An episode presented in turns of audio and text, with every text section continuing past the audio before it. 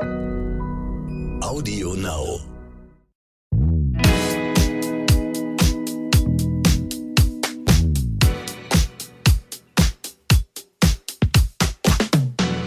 Hallo und herzlich willkommen zu So bin ich eben, euer Psychologie-Podcast mit der Psychologin, Bestsellerautorin und Psychotherapeutin Stefanie Stahl.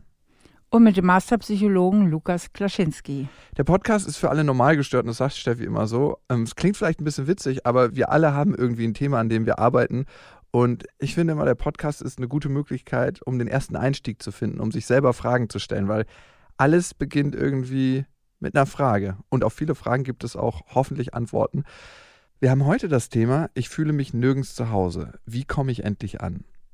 Warum will sich manchmal einfach kein Gefühl der Verbundenheit und Zugehörigkeit einstellen? Das ist die große Frage. Liegt es dann am Umfeld, wenn wir uns außen vor fühlen, oder liegt es an einer inneren Prägung, also an uns selber im Endeffekt? Woran liegt es, glaubst du, Steffi? Also es kann beides der Fall sein. Leute natürlich, die nie das Gefühl haben, irgendwo anzukommen, dann hat es sicherlich was mit ihnen selbst zu tun. Aber ich kann ja auch mal in einem Umfeld landen, wo es wirklich schwierig ist, also wo es wirklich schwierig ist, irgendwie in guten Kontakt mit den Leuten zu kommen oder irgendwie tatsächlich innerlich anzukommen. Mhm. Hat oft was damit zu tun, in welchem Ausmaß ich das Gefühl habe, dass ich freiwillig irgendwo bin. Mhm. Und wenn jetzt jemand große Probleme hat, mit Menschen in Kontakt zu treten, in Beziehung, ähm, wie kann er es schaffen, diese inneren Hürden zu überwinden und welche inneren Hürden sind das überhaupt? Ja, meistens ist es die Angst, abgelehnt zu werden. Mhm. Also viele Menschen tragen so eine meist unbegründete Sorge in sich, ähm, dass sie irgendwie nicht ankommen oder dass sie auf Ablehnung stoßen, zurückgewiesen werden. Und aus dieser Sorge heraus ähm, öffnen sie sich nicht wirklich, gehen auch nur gehemmt auf andere Leute zu oder gehen nicht auf andere Leute zu oder wenn sie denn äh, in Kontakt mit Menschen sind, haben sie nie das Gefühl, wirklich authentisch zu sein, sondern immer Teile von sich zu verbergen. Und Heimat ist ja da, wo ich das Gefühl habe, hier darf ich ich selbst sein. Und wenn ich immer wieder das Gefühl habe, ich spiele irgendwie eine Rolle oder ich bin nicht ganz authentisch und manche, manche Teile an mir muss ich verbergen, dann habe ich natürlich auch nie das Gefühl, dass ich wirklich irgendwie ankomme oder äh, habe ich auch nicht so ein Gefühl von, von innerer oder auch äußerer Heimat. Hm. Wir haben viele Hörermails zum Thema gekriegt. Äh, ihr könnt uns ja immer schreiben an, so bin ich eben at randomhouse.de und das hat die Bianca auch getan, die ist 33 Jahre und sie kommt mit einem sehr ähnlichen Thema. Ich fühle mich überall fehl am Platz und bin schon oft umgezogen in meinem Leben. Ich habe zwei kleine Kinder und bin geschieden. Der Vater der Kinder lebt im Ausland. Da ich freiberuflich tätig bin, kann ich von überall aus arbeiten. Überall, wo ich bin, möchte ich wieder weg. Ich finde dann die Stadt doof oder die Leute und komme nie so richtig an. Meine Kindheit war nicht so richtig liebevoll. Mein Elternhaus war kein sicherer Ort für mich. Daher kann ich mir schon vorstellen, dass es ein altes Muster ist, immer wieder wegzuwollen. Aber wie kann ich das Muster auflösen? Ich habe Angst, dass auch die Kinder irgendwann unter meinem Lebensstil leiden werden. Also die Angst, dass die Kinder darunter leiden werden, ist berechtigt. Mhm.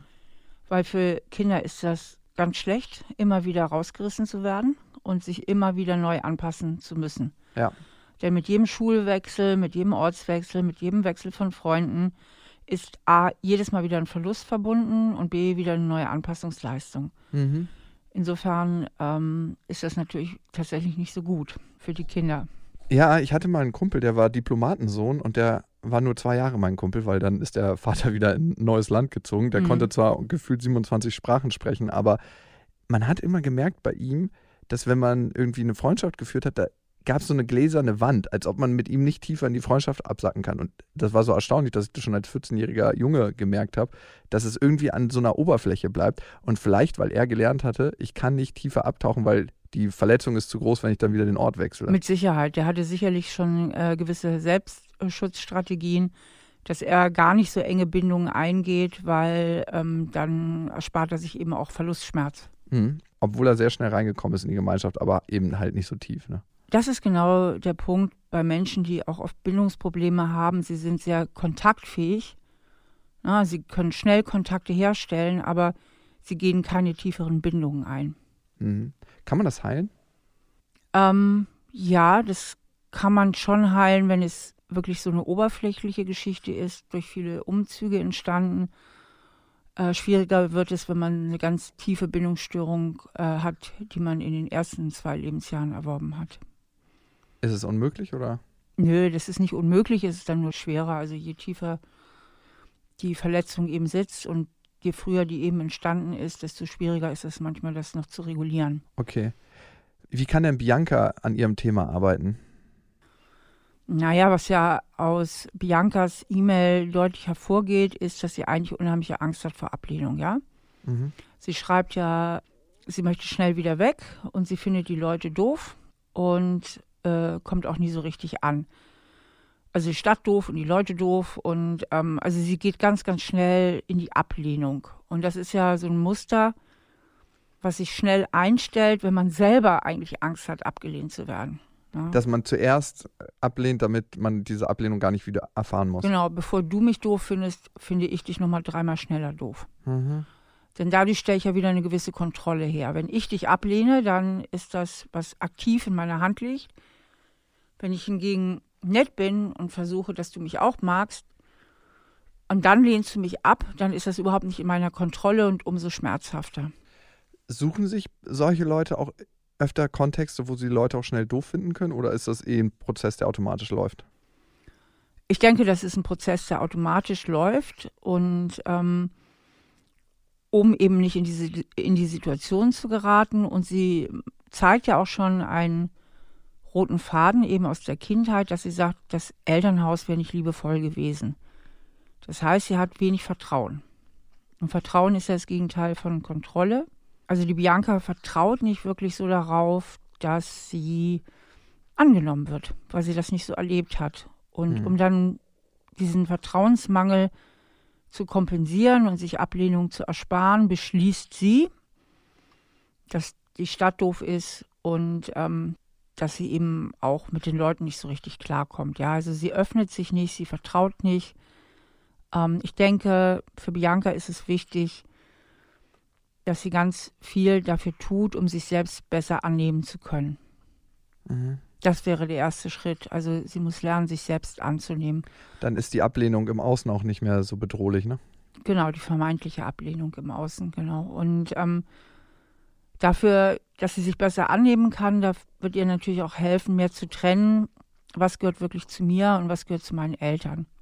Also wenn ihre Eltern nicht so liebevoll waren, ist der Gedanke für sie sehr, sehr hilfreich zu sagen, also nicht zu denken, ich war nicht okay und ich war kein gutes Kind, also die Schuld quasi auf sich zu nehmen, wie es alle Kinder tun, sondern sich heute im Erwachsenenleben klarzumachen, Mama und Papa hatten aus welchen Gründen auch immer, vielleicht weil sie selber aus einer schwierigen Kindheit kommen oder aus anderen Gründen überfordert waren, Probleme, mich richtig anzunehmen. Aber das ist ihr Problem, das ist nicht mein Problem. Also das wirklich so zu trennen. Mhm ich finde, das ist immer so leicht gesagt, so ja, das ist das, aber das haftet ja so emotional tief in einem, dass ich gar nicht weiß, wie soll sie da rankommen. Also wie kommt sie an diese Gefühle überhaupt ran? Weil das ist ja auch nichts, was einem im Alltag bewusst ist. Das ist eher so, dass es ausgelöst wird und dann an diese Themen rankommt und dann weiß man gar nicht, dass das zusammengehört mit alten Kindheitsmustern. Genau, deswegen ist diese Bewusstwerdung ähm, absolut der wichtigste Schritt. Dafür so ein Bewusstsein zu entwickeln, dass das da ist. Mhm dass sie so ein ganz tiefes Gefühl in sich etabliert hat von, ich bin nicht so okay, wie ich bin, ich werde nicht so richtig geliebt. Also, dass sie dafür so ein tiefes Bewusstsein entwickelt und dann in diese innere Selbstannahme geht und so ein Selbstmitgefühl im Grunde entwickelt. Ja, das war wirklich nicht so leicht damals und du warst immer ein ganz süßes, tolles Kind und Mama und Papa, die waren sehr überfordert. Und wenn die anders gewesen wären oder wenn du sogar andere Eltern gehabt hättest, dann wüsstest du heute im tiefen Herzen, dass du absolut wertvoll bist, genauso wie du bist. also, dass man immer wieder über diese liebevolle Selbstanteilnahme lernt, diesen verletzten Anteil in sich sozusagen zu heilen. Mhm. Also eigentlich wäre es für sie an der Zeit, sich auf die Reise zu begeben, vielleicht auch in der Therapie, das mhm. aufzuarbeiten. Genau, anstatt die Stadt zu verlassen, lieber sich eine Therapeutin zu suchen und an diesem Ablehnungsthema Thema zu arbeiten, damit sie das nicht immer so sehr ins Außen projizieren muss. Und indirekt kann es sonst passieren, dass sie dieses Muster auf ihre Kinder überträgt, ne? In einer anderen Form. Genau, zumindest auch in der Form, dass sie ja auch nicht vorlebt, mh, tiefere Freundschaften oder kein Vertrauen in Außenbeziehungen vorlebt. Und ähm, das wird sich ähm, unbewusst auf jeden Fall auf die Kinder dann übertragen können. Das finde ich immer so wichtig, wenn man Kinder hat, äh, zu sehen, dass die eigenen blinden Flecken die man nicht bearbeitet, sich unterbewusst immer ausrollen auf die Kinder. Das heißt, wenn ich es nicht schon für mich selber mache, was ja eigentlich der größte und wichtigste Ansporn ist vor allen anderen. Ähm, aber es ist, glaube ich, der erste Schritt getan, Bianca, für dich. Du hast schon zumindest was erkannt, nämlich, dass das ein wiederholendes Muster ist und dass vielleicht auch die Lösung dafür nicht immer im Außen zu finden ist, sondern vielleicht auch im Inneren. Wir haben hier noch ein anderes Thema von Christine. Christine hat uns auch geschrieben an, so bin ich eben at randomhouse.de. Da kommen alle eure Mails an bei uns und dann schauen wir immer, wer in welches Thema passt und welche Sachen wir hier bearbeiten können. Wir geben uns größte Mühe, tatsächlich alle zu bearbeiten. Christine hat geschrieben, ich bin 30 und habe bisher erst eine längere Arbeitsstelle gehabt. Ich habe mich dort sehr wohl gefühlt und hatte eine innige und wertschätzende Beziehung zu meinen Chefs. Der Liebe wegen bin ich umgezogen und ich habe schweren Herzens meine Arbeitsstelle gewechselt. Seither komme ich nicht an. In anderthalb Jahren hatte ich drei Arbeitsstellen. Die Rückmeldungen waren stets positiv, aber ich komme gefühlsmäßig nicht an. Ich habe schon wieder den Impuls, weiterziehen zu müssen. Eigentlich wünsche ich mir Fuß zu fassen, aber irgendwie kann ich mich nicht mehr an die neuen Arbeitgeber binden. Erst kommt eine Phase der Euphorie, dann Selbstzweifel. Bin ich gut genug? Und wenn ich positive Rückmeldungen bekomme, folgt relativ schnell eine Ernüchterungsphase und ein Schwächenzoom. Was brauche ich, um mich einzulassen und woran kann das liegen? Weißt du, was ich so krass finde an der Mail, Steffi? Dass das wirkt, als ob sie eine Beziehung führt. Ne? Das, das ist ja ein ganz, ganz klassisches Beziehungsmuster. Ja, stimmt, hast du eigentlich recht. Ich muss vielleicht nochmal das Wort Schwächenzoom erklären weiß nicht, ob das jedem geläufig ist. Ich habe das Wort irgendwie irgendwann mal erfunden. Und Schwächenzoom heißt, dass man immer so auf die Schwächen zoomt. Entweder des Beziehungspartners oder in ihrem Fall auch ihrer Arbeitsstelle. Ähm, richtig, das klingt wirklich wie so eine Beziehung. Erst ist sie dabei, sie hat Selbstzweifel und wenn sie die ähm, Bestätigung bekommt, ne, wenn sie positive Rückmeldungen erhält, schreibt sie ja hier, dann ist sie wiederum ernüchtert. Das heißt, sie kann sich da nicht mehr richtig einlassen. Ich frage mich, ob es etwas damit zu tun haben kann, dass sie vielleicht nicht ganz freiwillig in Anführungsstrichen ähm, weggezogen ist. Sie hat ja geschrieben, sie ist wegen der Liebe weg. Das heißt, da wird es ja Unterhaltungen gegeben haben mit ihrer neuen Liebe, wer wohin zieht. Und aus irgendwelchen Gründen wurde sich dann entschieden, dass sie zu ihm zieht. Und möglicherweise ist sie mit dieser Entscheidung im tiefsten Inneren nicht ganz einverstanden.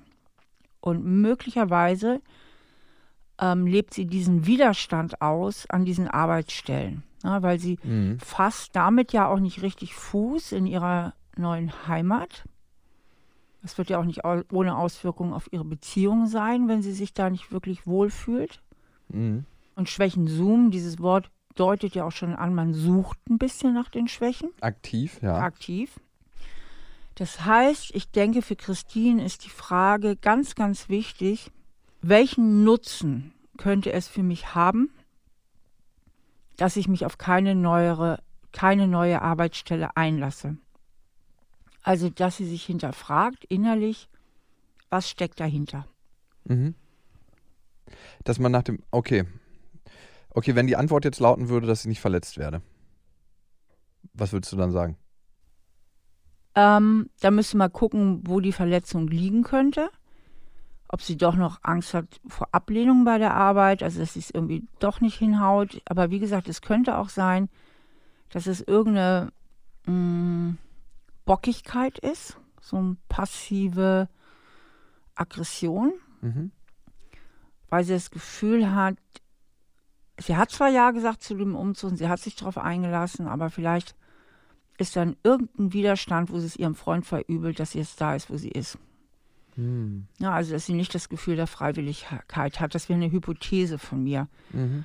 Ähm, es können natürlich auch andere Gründe sein. Aber so wie sie es schreibt, mh, hm, geht für mich daraus hervor, dass die Arbeitsstellen eigentlich okay sind. Ne? Mhm. Also sie bekommt positive Rückmeldungen, alles ist soweit gut. Sie sagt ja auch nicht, ich lande jedes Mal in unmöglichen Teams, sondern irgendwas scheint in ihr zu sein. Ne? Ja. Also sie sucht ja auch gar nicht den Fehler im Außen. Sie sagt ja nicht, das sind jetzt alles ganz doofe Stellen oder ich werde weit unter meinem Niveau beschäftigt oder überall sind die anderen so doof, sondern also alles weist darauf hin, dass sie einen inneren Widerstand hat, sich auf ihre neue Heimat einzulassen. Und da würde ich halt gucken. Weißt du, was ich so spannend finde? Es ist das typische Bindungsmuster eines beziehungsängstlichen Menschen. Ich bin erst von Selbstzweifeln geplagt und sobald der andere mir Bestätigung gibt, gerade in dieser Kennenlernphase hat man das oft, sagt der, ja, nee, doch nicht, passt nicht für mich, um nicht letzten Endes doch enttäuscht zu werden. Und du sagst, das kann auch im Außen liegen, dass sie vielleicht nicht im Reinen ist mit der Entscheidung und mit ihrem Freund. Wenn das der Fall sein sollte, wie kommt man mit so einer Entscheidung ins Reine? Weil sie hat sie ja letzten Endes doch für sich getroffen und auch die Verantwortung dafür müsste sie ja dann eigentlich übernehmen, ne? Ähm, also mir fällt immer wieder auf, auch bei meinen vielen Beratungen, die ich ja immer noch mache, dass wenn man mal wirklich die Ursache gefunden hat, meistens die Auflösung ziemlich nahe liegt. Ne? Also in dem Moment, wo sie für sich eine klare Ursache hat, liegt der nächste Schritt, wie man das auflöst, eigentlich ziemlich nahe. Also wenn es jetzt so sein sollte, dass sie eben doch nicht ganz klar war mit diesem Umzug, wäre es einfach wichtig, mit ihrem Freund nochmal darüber zu reden und sich das klar zu machen. es kann auch sein, sollte das jetzt der Grund sein, dass allein indem sie es feststellt, sagt, ja, ist ja eigentlich bescheuert, ne? Mhm. Ist ja eigentlich total bestimmt. Ne? Ich, aber im Grunde, es war ja meine Verantwortung. Und jetzt bei den Arbeitsstellen so rumzubocken, das bringt ja eigentlich auch nichts. Ne? Und dass allein durch diese Erkenntnis sich ihre Haltung schon verändert. Mhm. Wenn die Ursache eher darin liegen sollte, dass sie doch Angst hat, es letztlich nicht gut genug zu schaffen auf den neuen Arbeitsstellen, weil sie sagte, in, bei der ersten, die waren alle so super nett, die haben ihr vielleicht eine besonders große Sicherheit gegeben dann liegt es natürlich nahe, sich nochmal äh, mit seinem Selbstwertgefühl zu beschäftigen, beziehungsweise mit den Ursachen, warum man solche Versagensängste hat. Ne? Ja, Erkenntnis ist irgendwie immer das Erste, ne? dass man sich selbst erkennt in dem, wie man sich verhält und warum man sich so verhält. Und von da aus kann man den Weg der Veränderung gehen, wenn man denn möchte. Aber auch das bedeutet Arbeit. Das finde ich immer ganz wichtig zu sagen. Es gibt zwar Klickmomente, wo man sich selber erkennt, aber die Veränderung als solches braucht meistens Zeit. Das, was man im Film manchmal sieht, dass man sich so von heute auf morgen grundlegend verändert und ein ganz, ganz neuer Mensch ist, habe ich in der Realität bisher selten gesehen. Du in deinen Therapien, Steffi? Dass Leute sich schnell verändern? Nicht schnell verändern, sondern Klick, sodass alles anders ist und wie mit dem Umschalten, also dass alles anders ist. Ich erlebe das immer wieder, dass es so Klick macht und plötzlich verstehen die Leute und dann ähm, hatte ich neulich noch eine Klientin, die kam erst als Paar. Mhm. Und dann Single. Nee, und dann habe ich schon gemerkt in der Paarberatung, dass sie da ganz schöne Anteile drin hat. Mhm. Und das habe ich ihr auch gesagt und ich habe schon versucht, ihr es so beizubringen, dass sie das auch irgendwie annehmen kann und hat ihr dann das Angebot gemacht, dass sie die nächste Stunde alleine kommt. Dann kam sie alleine und sagte, ja, danke schön, dass Sie mir neulich so den Kopf gewaschen haben. Ich habe ihr Buch jetzt nochmal gelesen und mir ist klar geworden, mein wichtigster Glaubenssatz ist, ich bin nicht wichtig. Und ich sehe meinen Mann ständig durch die Brille, ich bin nicht wichtig, ich bin nicht wichtig. Und er steht völlig auf verlorenem Posten, das ist mir jetzt klar geworden. Und ich konnte so viele Sachen seitdem ändern und verändern. Also ich denke schon, dass es echt so richtig große Aha-Erlebnisse gibt, wo sich dann sehr viel und sehr schnell auch verändern kann. Das beruhigend zu hören, auf jeden ja, Fall. Weil ich glaube, also meine Erfahrung ist, ähm, Veränderung kostet immer sehr viel Zeit und dauert sehr lange, ist auch ein Glaubenssystem. Hm kann ich mal überdenken für mich. Damit mache ich es mir auch komfortabel. Wenn ich sage, meine Veränderung dauert lange, ich bleibe lieber so, wie ich bin, dann ist es ja auch irgendwie ein Muster, in dem ich feststecke. Da hast du mir mal wieder den Kopf gewaschen. Vielleicht auch dem nächsten. Peter ist er. Soll ich mal vorlesen? Ja, mach mal. Also, Peter schreibt, meine Freundin kommt ursprünglich aus einer Kleinstadt. Wir haben uns in Hamburg kennengelernt und leben dort seit vier Jahren zusammen. Seit ich sie kenne, hat sie Schwierigkeiten, sich mit der Stadt anzufreunden. Erst dachte ich, dass sich das sicher mit der Zeit legen wird. Aber gerade in Stresssituationen platzt es immer wieder aus ihr heraus, dass sie diese Stadt hasst. Sie mag Großstädte, also andere außer Hamburg, aber so langsam glaube ich, dass das gar nicht stimmt und sie im Herzen einfach wieder in ihre kleine Heimatstadt zurück möchte, wo sie alle kennt und ihren festen Platz hat. Nur wir haben hier beide gute Jobs, die es dort nicht gäbe. Wir haben einen stabilen Freundeskreis hier und ich möchte auch wirklich nicht auf Land ziehen. Kann ich ihr helfen, sich endlich einzulassen oder ist gegen Heimweh einfach nichts zu machen?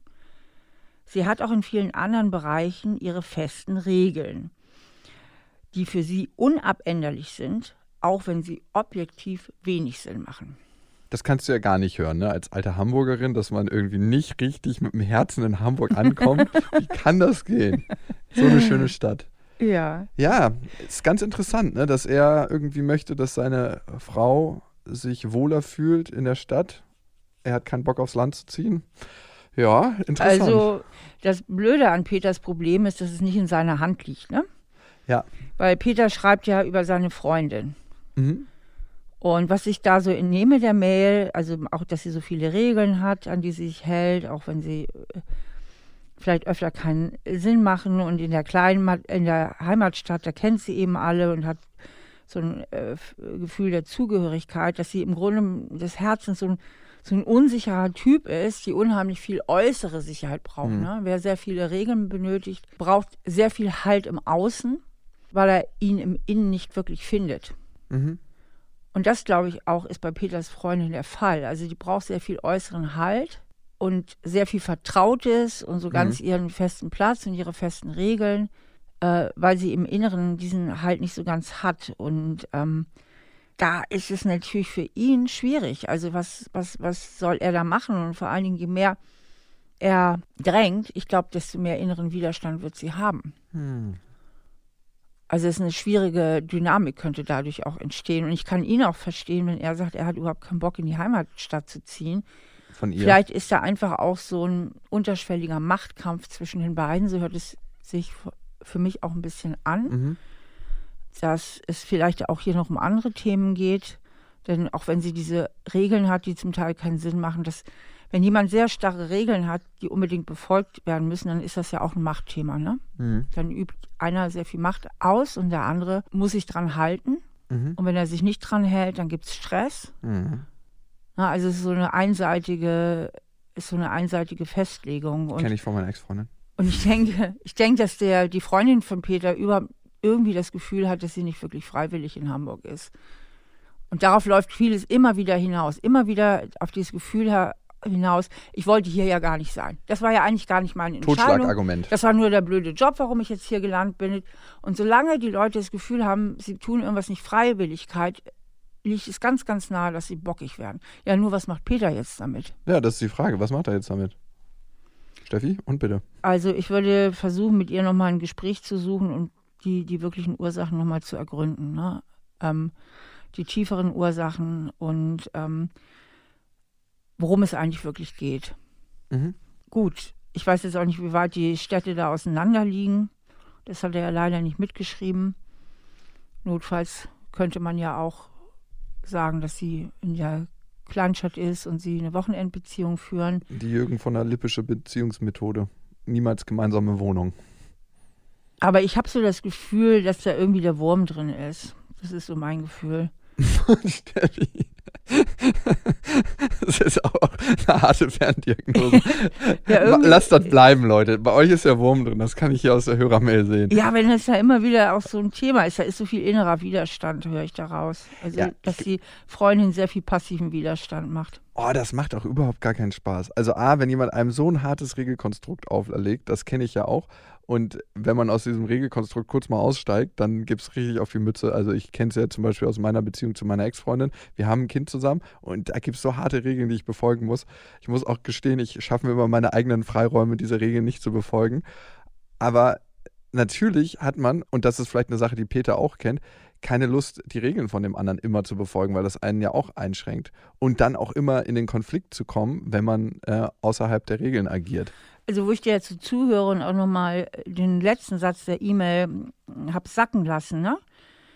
Er schreibt ja wirklich, sie hat auch in vielen anderen Bereichen, also in vielen anderen Bereichen, ihre festen Regeln, die für sie unabänderlich sind, ja. Mhm. Man muss das mal sacken lassen. auch wenn sie objektiv wenig Sinn machen. Das heißt, die hat sehr viel Macht. Mhm. Ne? Sehr viel Macht. Und wenn ich mal ehrlich bin, müsste ich Peter fragen, warum machst du das Theater eigentlich mit? Ja. Na, was, was soll das? Hast du da irgendwie, bist du, hast du, bist du da sehr abhängig oder ähm, irgendwas stimmt da, finde ich nicht. Und irgendwas stimmt da auch nicht auf der Ebene, wo ich denke, dass der Peter ganz schön viel mitmacht. Männer sind ja manchmal auch hart im Leben, muss man sagen. Wenn ja. Madame so ihre Launen hat und Madame ihre Regeln in jeder Hinsicht hat, also ähm, ja. irgendwas ist da schwierig, würde ich sagen. Steffi, ich mag genau die Richtung, wie du gerade argumentierst und denkst. So ist es nämlich, auf jeden Fall. Und wir können das anhand Peters Beispiel leider nicht tiefer verfolgen, aber ich würde mich exemplarisch bereitstellen, um da mal ein bisschen tiefer reinzugehen. Warum machen Männer das mit? Ich kann nur für einen Mann reden, weil ich keinen Bock auf Stress habe. Also, genau. Weil ich nicht Lust habe. Männer hab wollen immer gern ihre Ruhe haben. Das ist ja meistens, manchmal auch ihr einziges Beziehungsmotiv. Ähm, lass mir meine Ruhe. naja, du kannst dir aussuchen, ob du den Weg der, des Feuers gehst und außerhalb der Regeln agierst und dann halt richtig Stress kriegst. Oder du kannst sagen, ja, okay, ich befolge deine Regeln oder es ist so wichtig und dann machst du doch dein eigenes Ding, aber tust so nach außen, dass du die Regeln befolgt hast. Und du könntest ja um, ungefähr denken, welcher Typ ich bin von beiden. Ach, du bist doch der Typ, der sich dann immer gerne wieder trennt, oder? Ja, das Weder sowieso. Noch. Aber ich meine, ich habe ja mit meiner Ex-Freundin ein Kind und da kannst du dich ja nicht einfach trennen. Das heißt, da gibt es ja, bestimmte ja, Regeln. Nö, da denkst du, leck mich am Arsch, dann machst du, was du willst. Genau. Und da habe ich eigentlich gar keinen Bock zu. Ich würde lieber gerne die Regeln neu ausdiskutieren. Aber wie macht man das? Also das ist ganz schwierig. Es kommt wirklich darauf an, wen du gegenüber hast. Wenn du jemanden gegenüber hast, der nicht besonders reflektiert ist und stur, an seinen Regeln festhält, auch ohne Argumente, ohne gute Argumente, dann stehst du auf verlorenen Posten, dann kannst du nicht viel machen. Das ist ja das Blöde. Mhm. Das ist ja der Grund für all meine Arbeit, für all die Bücher, die ich schreibe und diese Podcasts, dass ich ein mini, mini, mini, mini Malstück dazu beitragen kann, dass die Leute reflektierter werden, weil das ist entsetzlich. Ist es so? Ja, ich kenne das auch aus eigener Erfahrung. Das macht einen ja so ohnmächtig. Mhm. Wenn jemand so unsinnig und so, so an der Realität vorbei, weil er seine Neurosen hegt und pflegt und ohne irgendeine Warnung seines Über-Ichs da seine Regeln auslebt und ich weiß nicht was, ähm, das ist ganz, ganz schwierig, dann da klarzukommen. Mhm. Also so extrem ist es zum Glück bei mir nicht, aber ich kenne auf jeden Fall dieses Regelkonstrukt und ich kann auch Peter verstehen in der Starrheit seiner Freundin, dass man sich auch da manchmal ohnmächtig fühlt, weil man sich weil man sich einfach wünscht, dass man ein gutes, zufriedenes Leben zusammen hat, aber sie in ihren festen Schienen ist und immer wieder äh, am, am Glück vorbeifährt, eigentlich. Und ich glaube, man kann andere Menschen nicht ändern, sondern nur sich selbst. Und dann kannst du gucken, kannst du dich dem anpassen, so dass du selber genau. noch zufrieden bist, oder musst du deinen eigenen Weg gehen? Und der kann dann auch bedeuten ohne sie. Ja, also ich würde an Peters Stelle nochmal die Beziehung grundsätzlich mal näher hinterfragen. Mit ihr oder ohne sie? Erstmal für sich alleine. Und wenn er dann zum Schluss gekommen ist, kann man sie noch mit reinholen. so macht man das. Beziehungstipp von Steffi Stahl. Ja, er muss ja erstmal für sich gucken, wo er steht. Und manchmal hilft es auch, manchmal kann es auch helfen, also wenn das so eine Diva ist, ne, ich nenne die ja dann immer Diven, mhm. ähm, bei Diven helfen manchmal auch wirklich klare Ansagen und klare Grenzen. Oh ja, das habe ich auch schon festgestellt. Aber ja. das braucht auch eine Weile, bis man die rauslässt, ne? Ja. Weil es auch anstrengend. Man weiß auch nicht, ob das wirklich eine klare Grenze ist, weil es wird auch immer wieder getestet. Hui, Peter, ist doch ein schönes Feld, um sich zu üben. Du als Mann in Beziehung zu der Frau, mit der du gerade bist. Sie ist doch so, das sagt mein Vater auch immer, ist eine tolle Frau, um sich zu üben. Ähm, ist natürlich auch ein bisschen anstrengend, aber da müssen wir alle mal irgendwie durch wahrscheinlich. Ne? Ähm, Entwicklung kann auch mal anstrengend sein, auch wenn Steffi vielleicht was anderes behaupten würde. Ich weiß es nicht. Ist Entwicklung anstrengend? Äh, ja, Mal so, mal so. Manchmal ist es auch gar nicht an. Manchmal ist es nur freudvoll und manchmal ist es anstrengend. Es kann beides sein. Liebe Leute, ihr könnt uns natürlich auch Hörermails schreiben an, so bin ich eben at randomhouse.de, wenn ihr ein Thema habt, was euch gerade beschäftigt, wenn ihr was habt, wo ihr sagt, da komme ich im Moment nicht weiter oder wenn es eine Freundin von einem Freund ist oder umgekehrt. Dann schreibt uns an, so bin ich eben at randomhouse.de und ihr findet Stefanie Stahl auf äh, stefaniestahl.de und ihre Bücher sind da auch gelistet. Welches Buch würde zu dem Thema gut passen? Zu diesem Thema hier würde gut passen, jeder ist beziehungsfähig. Es gibt auch Kurse von Steffi, findet ihr alles auf stefaniestahl.de. Ich freue mich, wenn wir uns beim nächsten Mal wieder hören. Bis dahin. Tschüss. Am Ende möchten wir euch noch einen Podcast empfehlen. Und worum es geht, das sagt euch die Host am besten selbst. Hallo, ich bin Julia Schmidt-Jorzig und moderiere den Podcast Elterngespräch. In meinem Podcast bekommt ihr die volle Bandbreite, die Familienleben ausmacht. Jede Woche habe ich ganz und gar unterschiedliche Themen und ebenso unterschiedliche Gäste bei mir. Bei mir sind Eltern zu Gast, die über ihr Familienmodell oder ihr Familienleben erzählen. Egal ob alleinerziehend, homosexuell, gepatchworked oder was auch immer, bei mir kommen alle zu Wort, die eine gute Geschichte zu erzählen haben. Mal ist es schwere Kost, mal leichtfüßig, aber nie bla bla. Außerdem beantworten wir einmal im Monat mit einer Psychologin gemeinsam eure Fragen. Darüber hinaus bekommt ihr bei uns fundierte Interviews mit echten Experten zu Themen aus Psychologie, Wissenschaft, Geburts- und Kinderwunschmedizin bzw. Kinder- und Jugendmedizin und, und, und. Hört doch mal rein auf AudioNow und überall dort, wo es gute Podcasts gibt. AudioNow.